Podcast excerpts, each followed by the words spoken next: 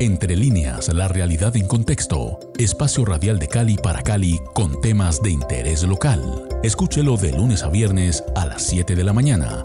Entre líneas, presenta Juan Carlos Prado. La realidad en contexto. Muy buenos días amigos de Javerian Estéreo Cali 107.5 FM. Soy Juan Carlos Prado y estamos empezando Entre líneas, la realidad en contexto. Hoy jueves de nuevo con el director de la revista 100 días del CINEP, el padre José Darío Rodríguez, em, comentando otros los artículos de la última edición, la 102 de la revista, que pues versaba alrededor de los 30 años de la Constitución y el estallido social que pues hemos eh, vivido en los últimos meses en Colombia y concretamente en Cali. Y hoy precisamente vamos a hablar de otra mirada, digamos, con otros componentes, José Darío, que tiene que ver con lo que eh, pasó en Cali y precisamente estamos con los autores del artículo. José Darío, muy buenos días. Muy buenos días, Juan Carlos. Buenos días para todas las personas que nos escuchan. Y bueno, en el día de hoy tenemos, eh, o continuamos más bien, eh, en el análisis de las movilizaciones sociales y de lo sucedido durante este periodo de paro nacional en la ciudad de Cali. Y tenemos como invitados para este día a Carolina Céspedes y a Cristian Llanos, que escribieron un artículo titulado Cali, la sucursal del cielo, entre la exclusión social y la resistencia popular. Carolina Céspedes es trabajadora social de la Universidad del Valle, magíster y doctoranda en antropología social de la Universidad Iberoamericana de la Ciudad de México. Carolina ha trabajado en procesos de investigación social, de educación social comunitaria y de gestión social en las áreas de educación, cultura, participación ciudadana y de derechos humanos en el suroccidente colombiano. Y Cristian Llanos es investigador del equipo del Banco de Datos de Derechos Humanos y Violencia Política del CINEP, Programa por la Paz. Cristian es historiador de la Universidad del Valle y magíster en Derechos Humanos y Cultura de Paz de la Universidad Javeriana de Cali. En este momento es estudiante del doctorado en estudios sobre desarrollo de la Universidad del País Vasco. Es coinvestigador del informe final para la Comisión de la Verdad sobre el impacto del conflicto armado interno en las elecciones en Colombia entre 1958 y 2018. Bienvenidos eh, Carolina y Cristian y empezamos nuestra conversación.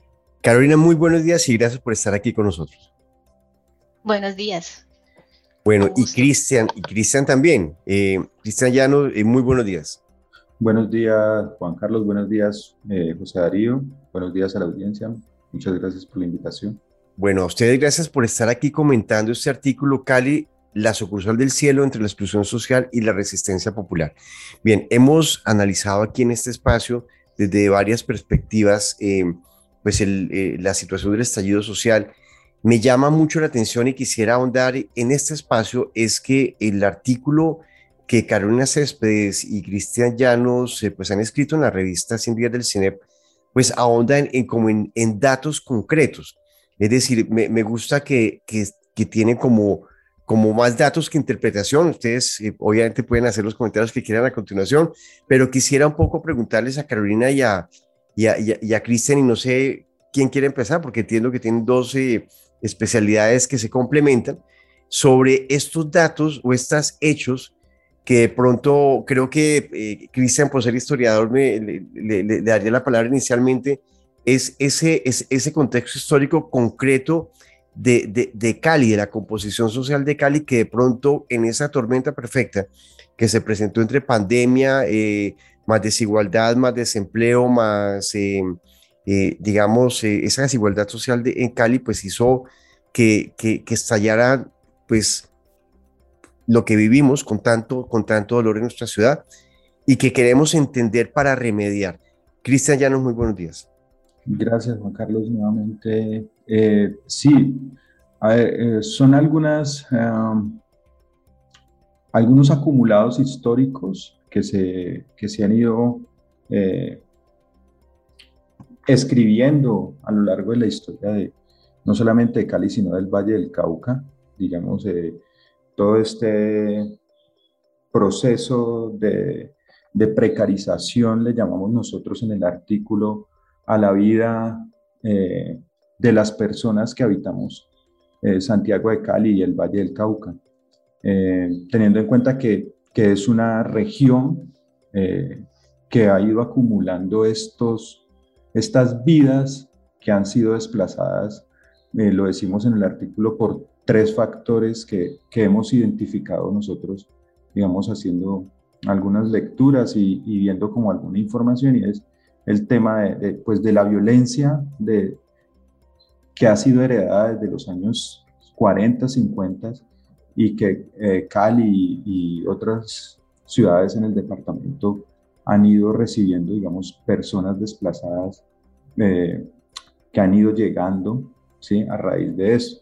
Lo segundo, digamos, ese sofisma eh, de que en Cali se, se podía, eh, digamos, ascender económicamente, eh, consiguiendo un buen trabajo, teniendo oportunidades de, de, a las salidas económicas precarias que vivían estas personas desplazadas por la violencia.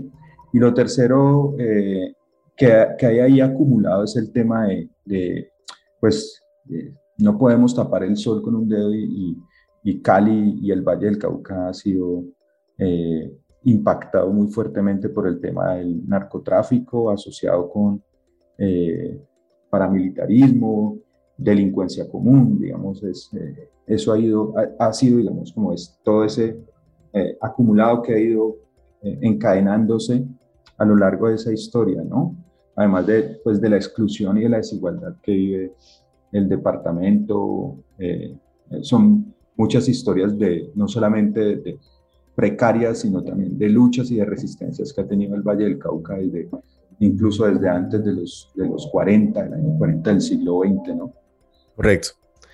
Em, Carolina, eh, también el artículo me hacía pensar en lo siguiente y con base en lo que Cristian nos acaba de comentar, y es que si bien Cali también ha sido como un centro de, migración del suroccidente y quiero hablar de, la, de toda la costa pacífica, tanto de Chocó, el Valle, el, eh, Cauca y Nariño, ¿sí?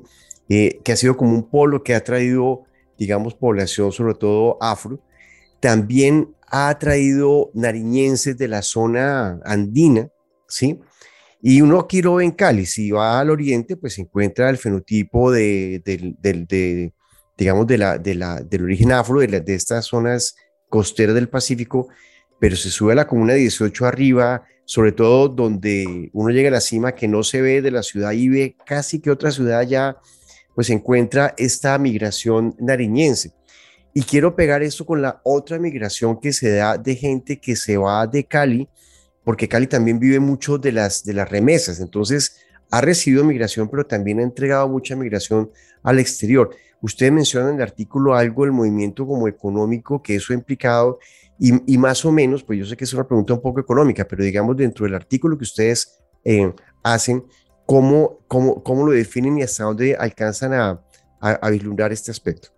Bueno, pues eh, efectivamente eh, el dato que se presenta es un poco para mostrar eh, esas otras economías que, fluyen y digamos cómo, también dentro de esta cadena productiva está también el tema de lo legal y de lo ilegal, ¿no? Entonces, son como todas las economías que se mueven, entonces no, no solo el el de las remesas y de las personas que, que migran y, pueden tener un, aporte para sus familias eh, y que se basa como en, estas, en estas otras economías, ¿no?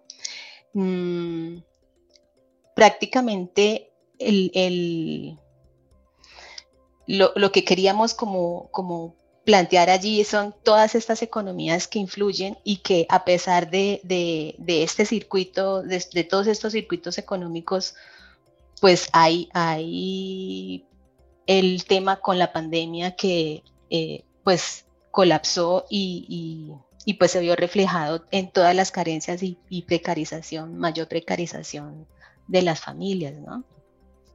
Que se ha sentido en, en, pues, en, muchos, en muchos estratos sociales, no sé si en todos, pero sí en muchos, em, y, que, y que empieza, digamos, también a, pues, a hacer ella, sobre todo los jóvenes, que uno habla a veces acá con los jóvenes y, y pues se encuentra pues muchísima, muchísima frustración.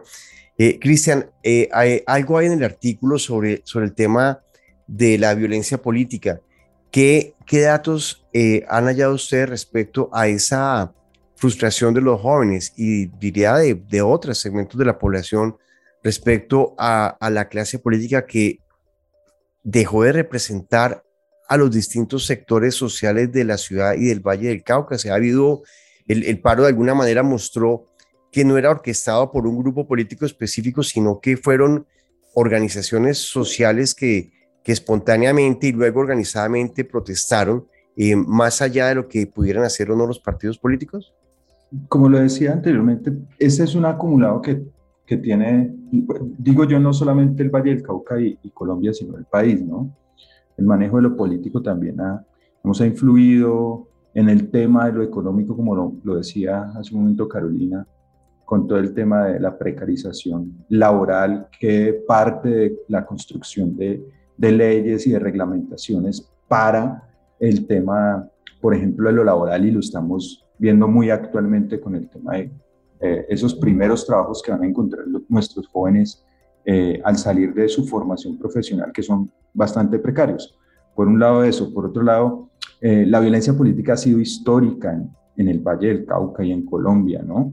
Nosotros ahí solamente mencionamos eh, un periodo de tiempo que es el más reciente de 2019-2020, en donde eh, desde el Sistema de Información de Violencia Política en línea del CINEP eh, hacemos seguimiento a este tipo de, de, violencia muy particular. Pero además está el tema de ah, la violencia policial, que es un tipo de violencia política que ha ido creciendo en, en, la ciudad y en otros, en otros lugares de, del departamento a raíz de, del abuso policial, ¿no? O sea, el abuso policial no es un eh, tema actualmente eh, tan importante como lo ha sido antes, ¿sí?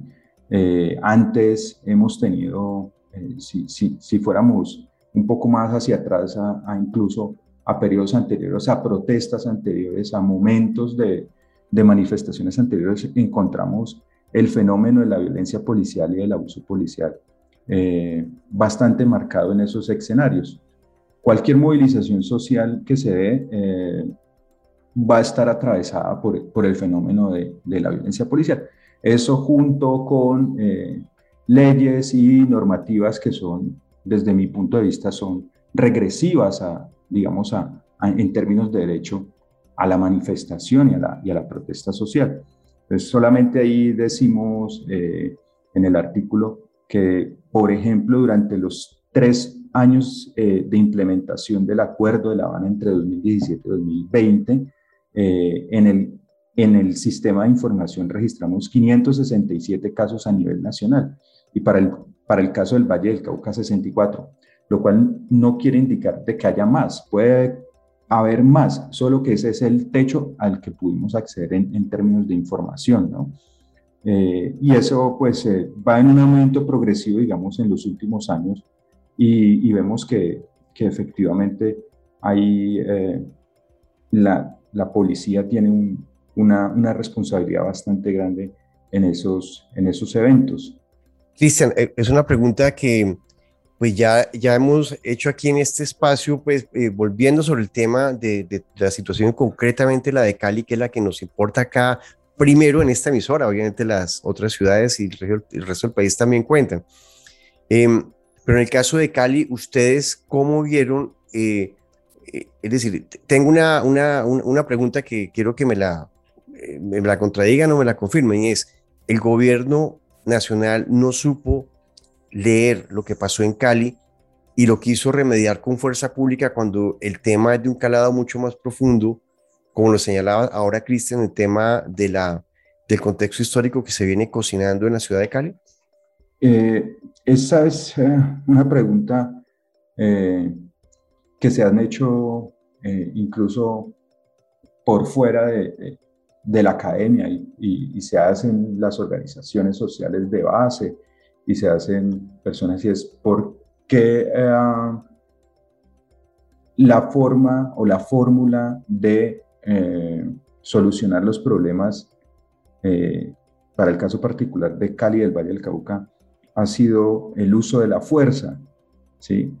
Mm, si uno revisa sistemáticamente eventos eh, de, eh, del mismo tipo, hablemos no muy lejos del paro cívico en Buenaventura, eh, que también fue masivo, que también tuvo, digamos, que, que, tuvo un tiempo incluso más corto fue de casi 25 días, casi un mes de paro cívico, eh, la respuesta fue la misma. Entonces pareciera como que si hay una fórmula y es primero presionar bajo la fuerza para después sentar a negociar, pero después incumplir los acuerdos. Entonces pareciera como que si es la fórmula que aplican no solamente este gobierno, sino los gobiernos anteriores eh, frente a, a reclamaciones por derechos y frente a reclamaciones ciudadanas por mm, el ejercicio propio de los derechos, ¿no? Carolina Céspedes, em, pues esto, digamos, ha sido, me atrevo a decir, una como una luz amarilla, una alerta amarilla para la, para la misma democracia. Em, es posible que estos hechos, que estos datos que ustedes señalan en su artículo, em, puedan realmente ayudar a que la democracia mejore para bien o, o que la amenace? ¿Cuál es la lectura que tú haces sobre esto? Pues eh, vimos, ¿no? Con, todas estas movilizaciones y como toda la fuerza de la juventud allí eh, puesta con estas esperanzas, pese a toda la, la a, toda la, historia de, precarización y de desigualdad, ¿no? Entonces, eh, los chicos y las chicas todavía apuestan por la paz, si, lo queremos llamar. Entonces, eh, digamos que allí toda esta movilización mm, que incluso pensaba yo ahorita con la pregunta que me hacías sobre el tema de la economía, aquí también las personas se han mm, caracterizado por eh, la, economía esta del rebusque, ¿no? Y la misma Cali nos presenta estas economías eh, informales y fugaces con todo, con todo el tema de, la feria de Cali, de todo, que por eso lo decimos que de la sucursal del cielo y como el espectáculo que se quiere siempre eh, eh, mantener.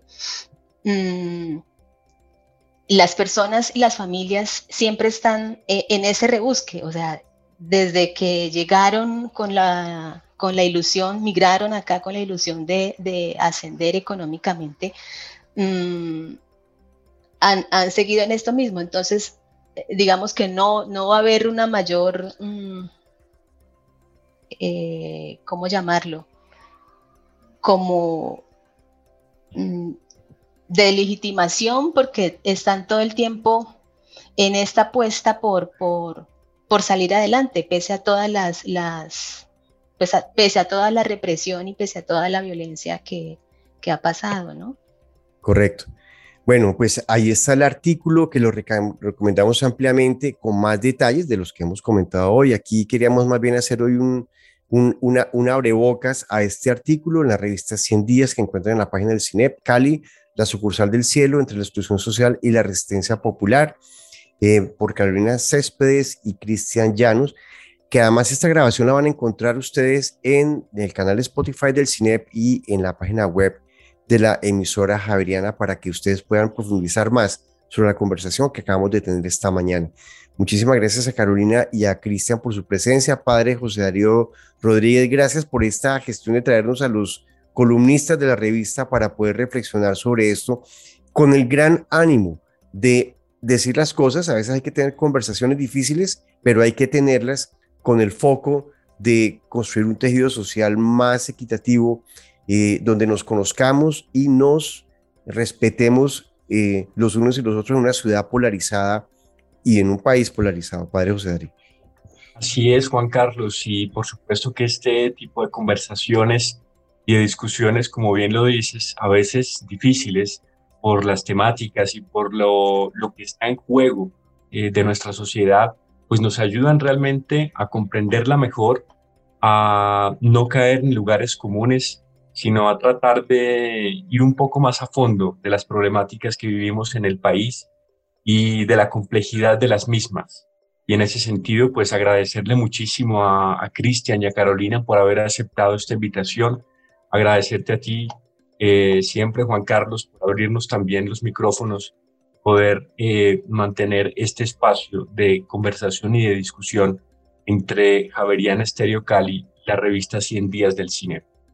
Y aquí seguimos en esta eh, episodios. Ya anunciaremos oportunamente la próxima semana a quién tendremos, lo estaremos anunciando, pero seguiremos en estas conversaciones. De nuevo, gracias a Carolina y a Cristian y a ustedes, amigos oyentes, los dejamos con la mejor música que hemos preparado para acompañar el día aquí en Santiago de Cali. Feliz día para todos.